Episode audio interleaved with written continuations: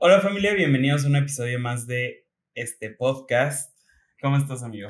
Muy bien, ya eh, en abril con el tema que está en todos lados, redes sociales, noticias, en las comidas familiares y muy emocionado porque el tema de este de esta semana. Ya nos ven un poquito más llenos de vida. ya se acabó marzo, estamos en abril. Eh, definitivamente también hay mucho, mucho trabajo en abril, pero creo que es mucho más sencillo el de abril que el de marzo. Sí, definitivamente. Entonces todos estamos más felices y ya comenzamos a ver arcoiris por todos lados. Eh, pero bueno, justamente lo que queremos platicar esta semana son algunos mitos y realidades que nos hemos topado en estos, en estos días de declaraciones anuales que van y que creemos que vale la pena aclararlos en un video para que ustedes no estén engañados y puedan compartir la voz para que haya una mayor cultura tributaria en México, que pues es parte del objetivo de este proyecto. Sí, al final de cuentas escuchamos mucho sobre eh, hay que presentar tu declaración anual, si no la presentas tienes multas, eh, siempre uno de los mitos, siempre vas a tener saldo a favor. Entonces vamos a eliminar 10 mitos que creemos que son importantes, o no, no eliminar, aclarar 10 mitos acerca de la declaración anual para personas físicas. Es correcto. Corre y se va con el primero que dice, si presento la declaración anual, forzosamente tendré saldo a favor. Creo que esto ocurre mucho por muchas publicaciones en muchos grupos en redes sociales donde te dicen, eh, presenta tu declaración eh, anual conmigo y vas a tener saldo a favor. ¿Cómo lo hacen? No sé. Pero esto es muy importante que, que entendamos. El no por presentarla y porque estés obligado a presentarla, te va a salir un saldo a favor en automático. No funcionan así. Las leyes no es algo de magia, no es algo de suerte, es algo de que pues tienes que planear y tienes que estar muy consciente que dependiendo la situación de la forma en la que tú recibas ingresos, es posible que en tu anual puedas tener un saldo a favor o un saldo por Sí, justo eso nos lleva a nuestro mito 6, que lo vamos a ver en su momento. Pero creo que todos debemos estar conscientes que el presentar la declaración anual, si bien para algunos es opcional, para otros es obligación. Y la verdad es que puede ser obligación porque el SAT nunca pierde, como ya lo hemos visto en otros episodios. Entonces ellos ya saben en qué supuestos es más probable que nosotros tengamos que pagar impuesto y por eso son los sujetos obligados a presentar la declaración anual sí es súper importante que todos estemos en conciencia de esto porque en estos meses, esto es algo que a mí nunca me había tocado verlo, pero hay algunas opiniones de cumplimiento que están saliendo negativas de sueldos y salarios porque tenían que presentar las declaraciones anuales. Anteriormente no lo hacían tanto porque como que el SAT no lo detectaba, no sé, pero últimamente sí lo están haciendo. Entonces, para muchos trámites, incluso de repente para, no sé, eh, entrevistas de trabajo, les piden la opinión de cumplimiento positiva o la constancia de situación fiscal. Es importante que estén en conciencia de que tienen que presentar la declaración anual si la tienen que presentar, porque pues es una obligación así como irse a vacunar, como pagar la luz, cualquier, cosa. Les recordemos, creo que así como de forma rápida, quiénes son los sujetos obligados a presentar su declaración anual. Recordemos si eres una persona que eh, tuvo actividades empresariales, servicios profesionales, rentó bienes inmuebles, estuvo en plataformas y estuvo haciendo sus pagos de manera provisional, eh, estás obligado en automático por haber tenido ese tipo de actividades. Si eh, enajenaste bienes, si tuviste una ganancia por adquisición de bienes, si tuviste dividendos, si eres una persona en sueldo de salarios en específico, si tuviste más de 400 mil pesos brutos, es decir, 400 mil antes de impuestos, también estás obligado, si tuviste más de dos patrones que te pagaron durante el ejercicio, si empezaste a trabajar después del primero de enero, si eh, terminaste de trabajar antes del 31 de diciembre del, del año. Esos son los supuestos en los que la autoridad nos obliga. No es opcional, es obligatorio presentar tu declaración anual.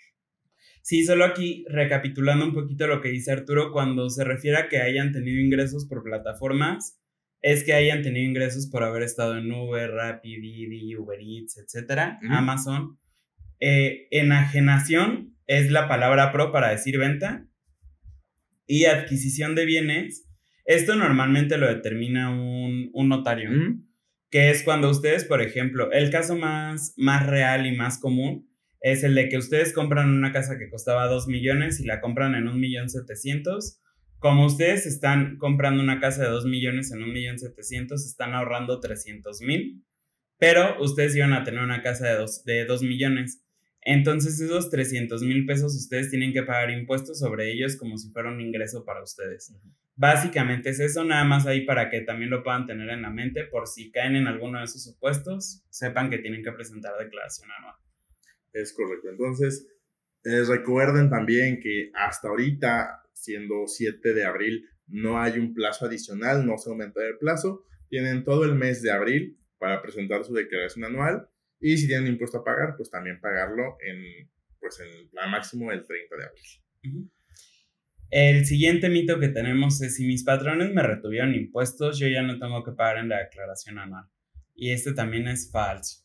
Sí, o sea, al final de cuentas, esto, ¿por qué decimos mis patrones? Cuando tienes, o sea, cuando tuviste, estás trabajando, por ejemplo, con dos personas simultáneamente, esto es algo bien común de que te va a generar un impuesto por pagar en automático porque, piénsalo así, o sea, cada, cada patrón te hace la retención conforme a lo que ganas, pero las personas físicas pagamos el impuesto desde el 1.92 hasta el 35%, por ciento dependiendo de, nuestros ingresos.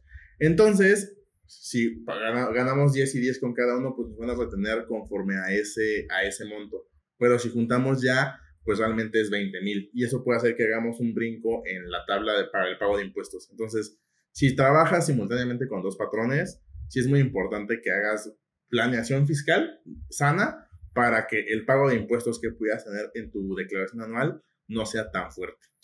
Sí, em, justamente parte de esta planeación fiscal que dice Arturo es saber, ok, probablemente porque tengo dos patrones, tengo dos tipos de ingresos, lo que sea, voy a tener que pagar. ¿Cómo puedo hacer que ese pago que le voy a tener que hacer al SAT se me quede a mí al menos? Ah, bueno, con tus deducciones personales. Si tienes un crédito de una casa, pues te va a servir como deducción personal. O ir justamente previendo cuánto vas a tener que pagar en la declaración anual para que puedas estar más preparado en ese momento. Claro. Eh, esto les va a pasar también mucho a las personas que estén en plataformas digitales. Por ejemplo, Airbnb retiene únicamente el 4%, pero eso no significa que tu ganancia tenga que pagar solo el 4% de impuestos. Es correcto. Entonces, al final en la declaración anual probablemente tenías que pagar el 24% y tú nada más estuviste pagando el 4% anual, vas a tener que pagar el 20% de tu ingreso anual en la declaración anual. Sí. Entonces, tienen que estar muy bien preparados y muy bien, eh, pues, asesorados en este tema para que no les vaya a afectar. Sí, siempre es algo que no les gusta cuando tienes, dices, yo ya trabajé mucho y me están quitando, ya me quitaron impuestos, tengo que volver a pagar y es un sí, justamente por la mecánica en cómo funcionan los impuestos aquí en México. Entonces, es o toma una asesoría respecto a deducciones personales y únicamente tienes ingresos por sus salarios, o hazte un ahorro de manera mensual, aparta un poco del dinero que te llega para saber que eh, durante el mes de abril pues tendrás que hacer un pago al famoso tío SAT. Sí, y la verdad es que si ustedes están haciendo ese proceso, por ejemplo, eh, tal vez en sueldos y salarios, no con un contador, pero sí de plataformas digitales, su contador les debería poder decir de manera casi exacta cuánto tendrían que pagar en la declaración anual mes a mes. Sí, claro.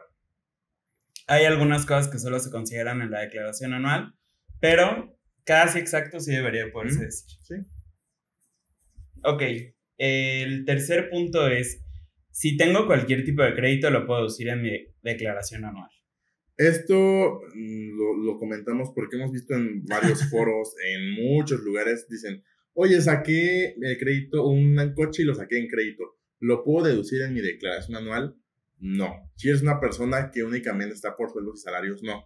Si tienes alguna actividad empresarial o servicios profesionales o es un gasto que es estrictamente para que te genere ingresos, claramente sí. O sea, ahí no, no, es, no, no hay un pues algo que te limite, o sea, sí hay un límite, pero eso lo hablaremos en otro caso, esto es algo más específico, para deducir un crédito hipotecario. Pero si eres una persona que únicamente trabaja para un patrón, no, o sea, desafortunadamente no se considera deducción personal, aunque pues sí es muy eh, pues necesario. Sí, justamente. Y lo que tienen que saber es que, a pesar de que en teoría sí, sí podemos nosotros deducir los intereses de una casa habitación, no va a ser para todas las casas habitación. Son solo para aquellas que tengan un valor eh, similar o menor al de 750 mil UDIs, que son... Denme un segundo. 4 millones 480 mil pesos. Si, perdón, 5 millones 480 mil. Si su casa vale más que eso, los intereses no son deducibles en su declaración anual. Si su casa vale menos que eso, entonces los intereses sí van a poder ser deducibles. Siempre recordando que este año es el ejemplo perfecto malamente, que si la inflación es muy alta, probablemente los intereses ni siquiera alcancen a ser deducibles, porque son solo los intereses reales. Eso quiere decir que del interés que les cobre el banco se les descuenta lo correspondiente a la inflación y solo lo que verdaderamente rebasa la inflación es lo que es deducible para ustedes en su declaración anual. Es correcto, sí, entonces si tienes, sacaste un coche como buen Godín, ahorraste y, y pues tienes ahora un, crédito automotriz, no te funciona para tu anual. Únicamente las deducciones personales o las deducciones que tienen las personas que son Godines son pocas, pero eh, creo que es muy importante que si únicamente tienes este ingreso y quisieras ver si tal vez te puedes hacer saldo a favor o tu pago es menor, si te asesores eh, pues con un profesional que te, para que tú las tengas muy claras y puedas aprovecharlas de una manera muy interesante.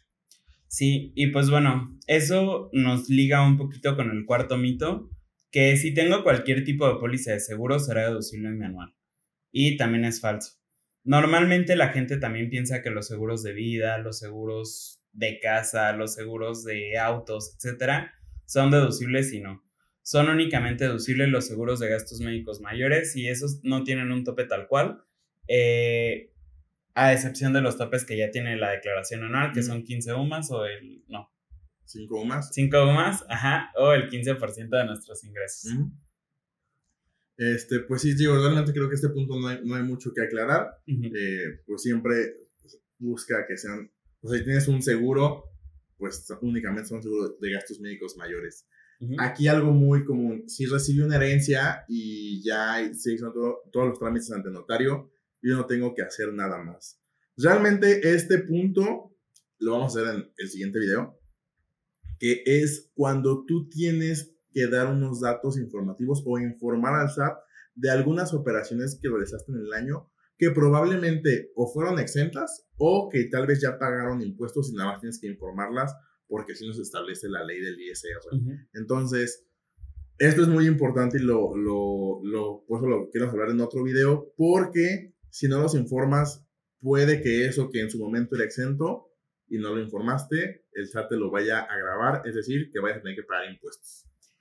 Sí, ahí pues no tengo yo tampoco mucho más que añadir. Eh, simplemente tienen que estar conscientes de cuáles son las cosas que van a, a tener que informar y para eso está el siguiente video que van a encontrar en nuestro canal. Eh, es un buen momento para pedirles que se suscriban. Suscríbanse en YouTube, en Spotify, en Facebook, Instagram, etcétera, para que se den cuenta de cuándo salen los nuevos episodios y justamente puedan saber más de este mundo fiscal y saber por ejemplo, en este caso, cuáles son los datos que tienen que informar en su declaración anual. El siguiente punto fue el que más nos animó a, crear este episodio, porque nos ha tocado que nos contactan y nos dicen, ok, quiero presentar mi declaración anual, yo ya la sé presentar, pero me acerco a ti contador para que me dé saldo a favor.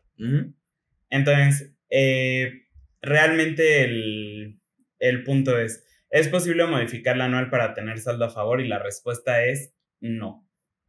sí, pero no. O sea. Al menos no de manera legal. Sí, no. O sea, al final de cuentas no somos magos, somos contadores. Eso es importante que lo sepan. Y no porque se acerquen con un profesional de, del ámbito fiscal, ya no automático decir, ah, no, debías 50 mil pesos y ahora tienes 10 mil a favor. No va a pasar. O sea, si lo tienes que pagar, lo tienes que pagar. ¿Cómo puedes? O sea, se puede modificar la anual, claro, viene mucha información prellenada, pero ten conciencia de que eso que prellenó el SAT es porque ya lo sabe. Entonces, si el SAT dijo, ah, ganaste 200 mil, y dices, no, gané 50 mil, te va a decir, oye, veo aquí que tu patrón te, te emitió unos recibos de nómina y dice que ganaste 200. Entonces, realmente hay mucha información. Toda la información la tiene el SAT, mucha, muchísima información. Ya sea a través de los patrones de instituciones bancarias que le informan de muchos datos. Entonces, no porque te acerques con un contador, te va a generar un saldo a favor. O sea, creo que justamente como contador vamos a tener más cuidado en algunos datos que a veces tú como contribuyente que presentas tu declaración de manera voluntaria y de manera autónoma, no te vas a tomar el detalle de hacerlo. Sí, si ustedes se acercan con nosotros y me dices, oye Eric, ¿sabes qué? Necesito que mi declaración diga que tengo saldo a favor.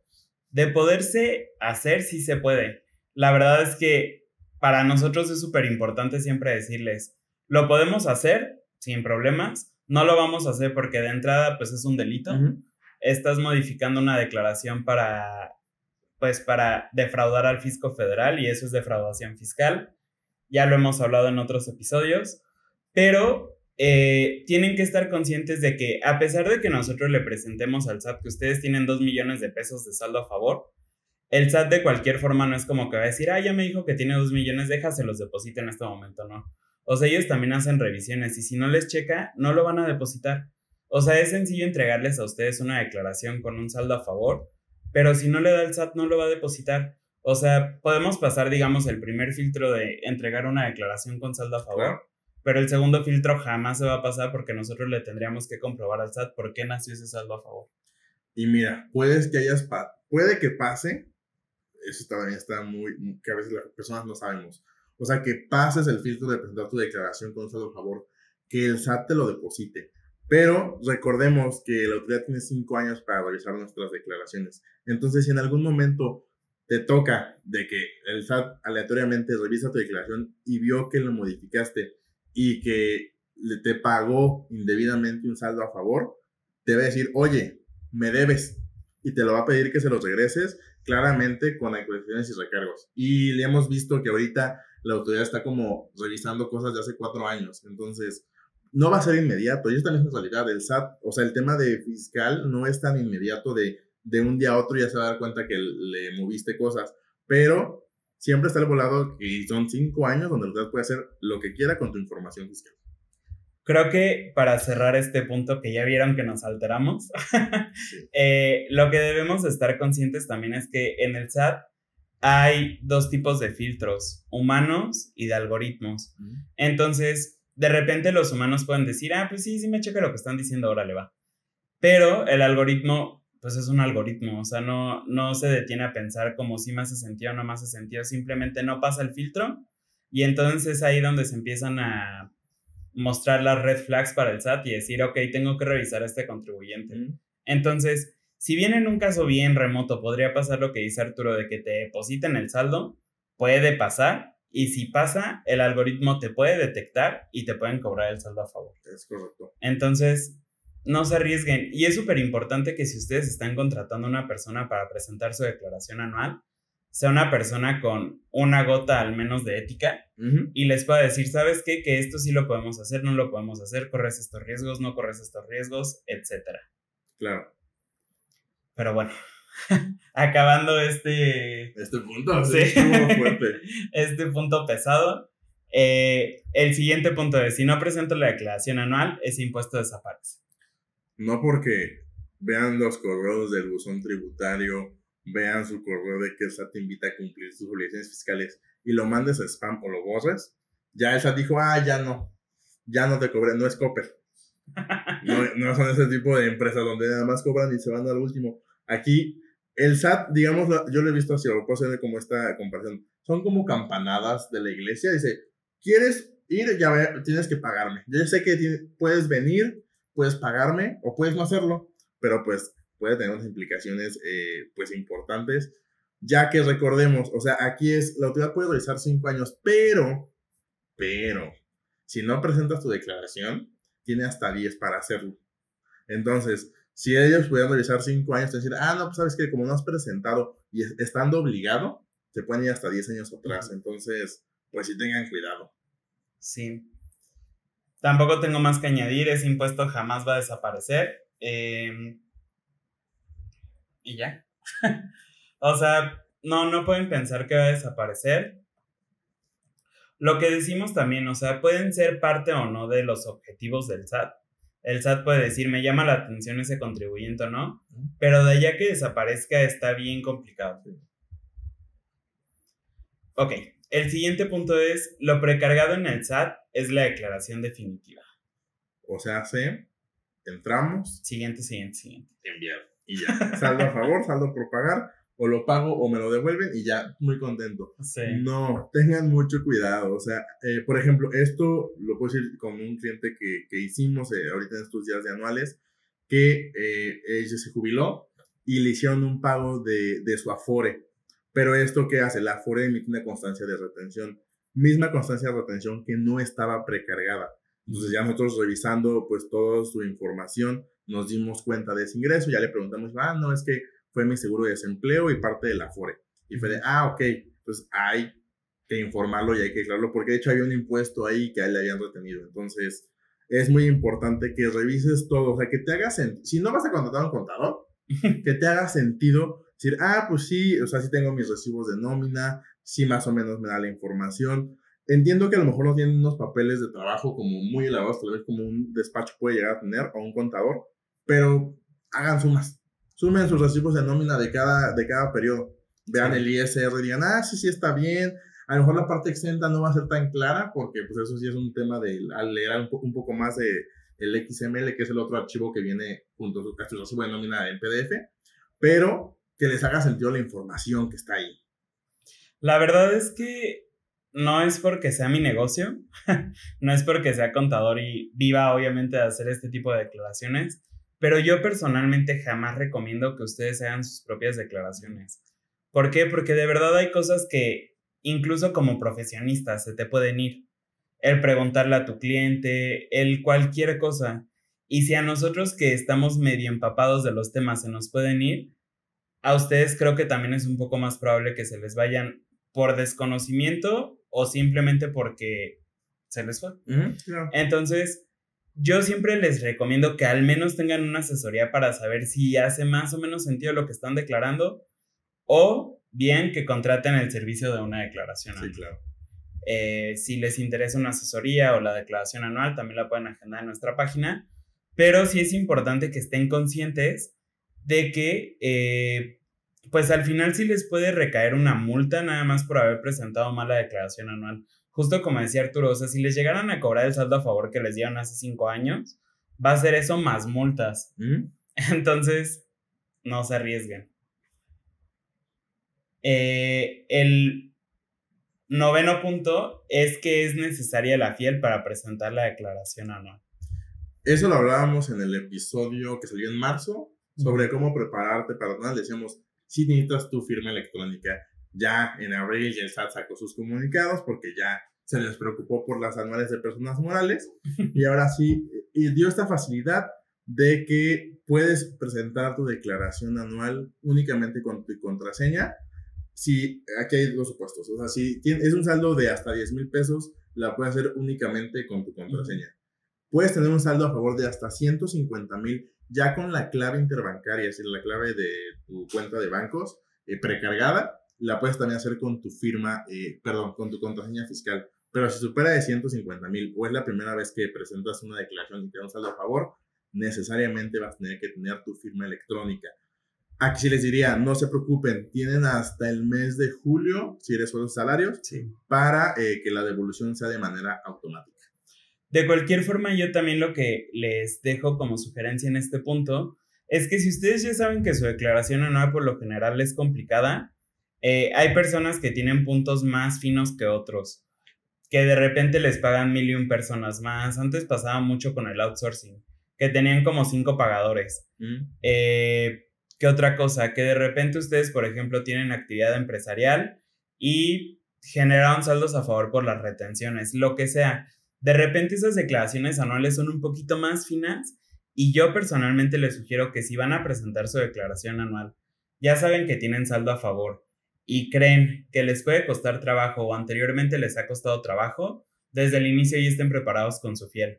Porque lo que es una realidad es que ahorita en abril está saturado el SAT para todo porque pues obviamente todas las personas quieren un saldo a favor, porque ya escuchamos que uno de los mitos es que presentando tu declaración anual te regresan dinero. Entonces el SAT está saturado para todo. Y si tu declaración anual lo único que requiere es mandar estados de cuenta, lo que sea, se va a tardar mucho más de aquí a que puedas llegar a tener tu fiel para que lo puedas hacer por medio de la devolución manual. Sí. Entonces siempre, siempre, siempre estén preparados para la, para la devolución manual, independientemente de que la necesiten o no. Es correcto. Y pues también recordamos, pues es un, un archivo que funciona para más trámites aparte de la página del SAT. Entonces siempre es importante tenerla y tenerla actualizada. O sea, vence cada cuatro años. Entonces nada más tener ahí un recordatorio antes de que se cumplan los cuatro años de que tienes que ordenar tu fiel. Es uno de los most en temas de impuestos. Pero bueno, y el último mito que tenemos es, si tengo saldo a favor, el SAT debe regresármelo en máximo cinco días. Esto son facilidades que dio, lo ha dado a todos los años, pero hizo mucho hincapié en 2020, 2021 por, por el tema de pandemia, donde dijeron, preséntala el 1 y en máximo tres días, eso fue en 2020, creo que eran tres días, eh, tres días hábiles, máximo tenías su saldo a favor, y sí pasó, o sea, la verdad es que sí, sí fueron muy rápidos, eh, bueno, en 2020 hubo un tema ahí con su plataforma, les dijeron, no, o sea, presentaron el 1, tuvo fallas, les dijeron, no, no presente, presento hasta el 10, o no presente si yo lo tomo como del 10. Hubo un relajo ahí, pero sí le estuvieron regresando bastante rápidos. Sin embargo, recordemos que la autoridad lo que hace, pues es no tener ese dinero que estuvo recaudando de los demás contribuyentes y ahora tiene que regresártelo a ti. Entonces, pues digamos, le hemos dicho, a SAT no le gusta perder. Entonces, puede que, dependiendo de tu declaración que tengas, haga una revisión más minuciosa de todo lo que le, le informaste o de lo que ya estaba prellenado. Nos ha pasado, creo que algunas eh, ocasiones donde sí son declaraciones que ya con nuestros papeles de trabajo y los cálculos, sí nada más es dar siguiente, siguiente, siguiente, porque sí está bien. Pero cuando la, el SAT hace una revisión del el saldo a favor que él te dijo que ya tenías, puede que te lo disminuya, porque dice, ah, no, ya me di cuenta de que me había equivocado yo en mi precargado y te hago la modificación de, tu saldo a favor. Entonces, si no, no crean, o sea, que son cinco días, de hecho, autoridad tiene hasta 40 días hábiles para poder devolver un saldo a favor. Entonces, Esperemos que este año también sea rápido como los años anteriores, pero eh, pues aquí literalmente ahorita es de esperar. En teoría ya, si presentaron el 1, es probable que en estos días tuvieron que ya haber tenido eh, un, algún indicio de si les van a regresar o no. Pero eh, pues ahí, estará, ahí sí estará, estén al pendientes de, pues de, su, de la página de SAT o de su cuenta bancaria. Sí, y de hecho eso nos lleva a otra recomendación. Y es que ahorita probablemente ya estamos un poquito adentrados en el mes, ustedes están viendo esto el 11 de abril, pero jamás presenten en los primeros días, jamás. De entrada la página está saturada, van a perder todo su día ahí tratando y matándose con los demás contribuyentes para tratar de presentar su declaración anual. Y la realidad es que sí puede llegar a haber casos donde la página tenga errores, es normal. ¿Por qué? Porque el SAT está dentro de todo el año está preocupado porque en febrero se presentan de las personas este, no lucrativas, con fines no lucrativos. En marzo se presentan de las personas morales del régimen general. En abril se presentan todas las personas físicas. En mayo ya no hay nada, pero se tienen que pagar dividendos, timbrar nóminas y demás. Entonces, o sea, digamos que todo lo que es el primer semestre para el SAT es muchísima carga administrativa. Y la verdad es que sí es probable que de pronto lleguemos a las declaraciones anuales y no hayan acabado de precargar todos los recibos de nómina. De repente los patrones se toman todavía más tiempo para timbrar los recibos de nómina. Entonces, ellos ya saben que al 30 de, al primero de abril deben de tener todo listo. Espérense, nosotros sugerimos al menos al 2, 3, 4 de abril para que ya puedan estar seguros de que la información que está precargada les va a funcionar al menos para darle el típico siguiente, siguiente, siguiente, si no van a contratar pues a alguien que les apoye. Claro. Este, y bueno, creo que son todos los, eh, los supuestos o algunos mitos que quisimos aclarar. Eh, ¿No tienes alguna otra recomendación? Realmente no.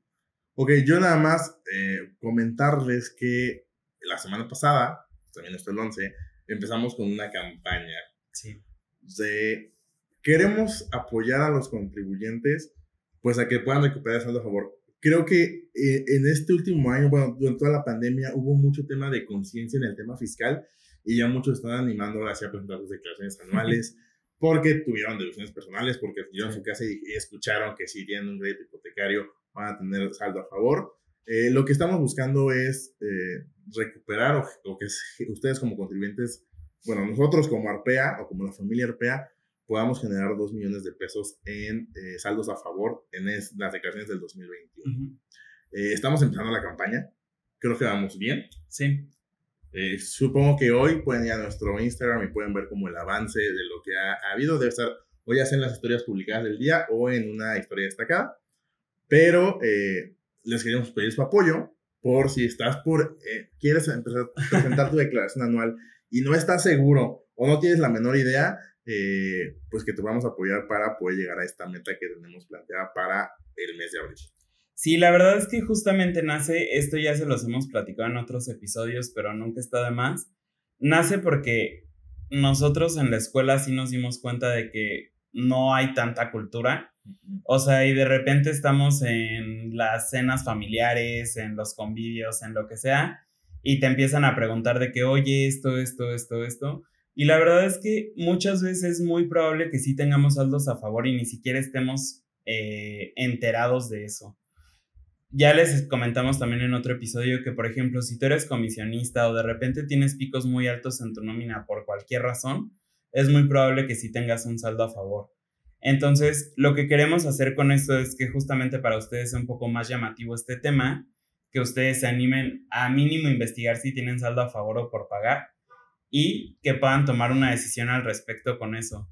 Eh, nosotros mencionábamos ahí que obviamente es gestionar dos millones de pesos de saldo a favor, porque pues obviamente no todo siempre recae en, en devoluciones. Hay personas que dicen, déjamelo ahí porque yo normalmente pago y este año no sé por qué generé saldo a favor. Entonces, déjalo ahí y que se vaya matando en los siguientes años, o personas que tienen actividad empresarial y que normalmente pagan y en la declaración anual tienen saldo a favor, hay mil y un casos más. Entonces, eh, justamente lo que queremos es lograr que las personas puedan llegar a tener saldo a favor para que ahí vayan limando asperezas con el SAT y no se haga una relación tan tóxica.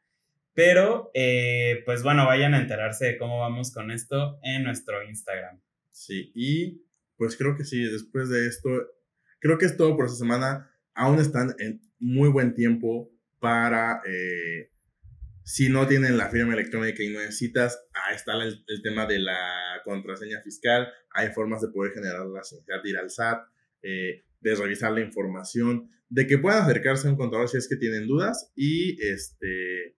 Y pues nada, creo que es todo por la, el episodio de esta semana. Es correcto. Eh, fue todo. Yo soy Eric. Yo soy Arturo. Juntos somos Arpea y nos vemos la siguiente semana. Adiós.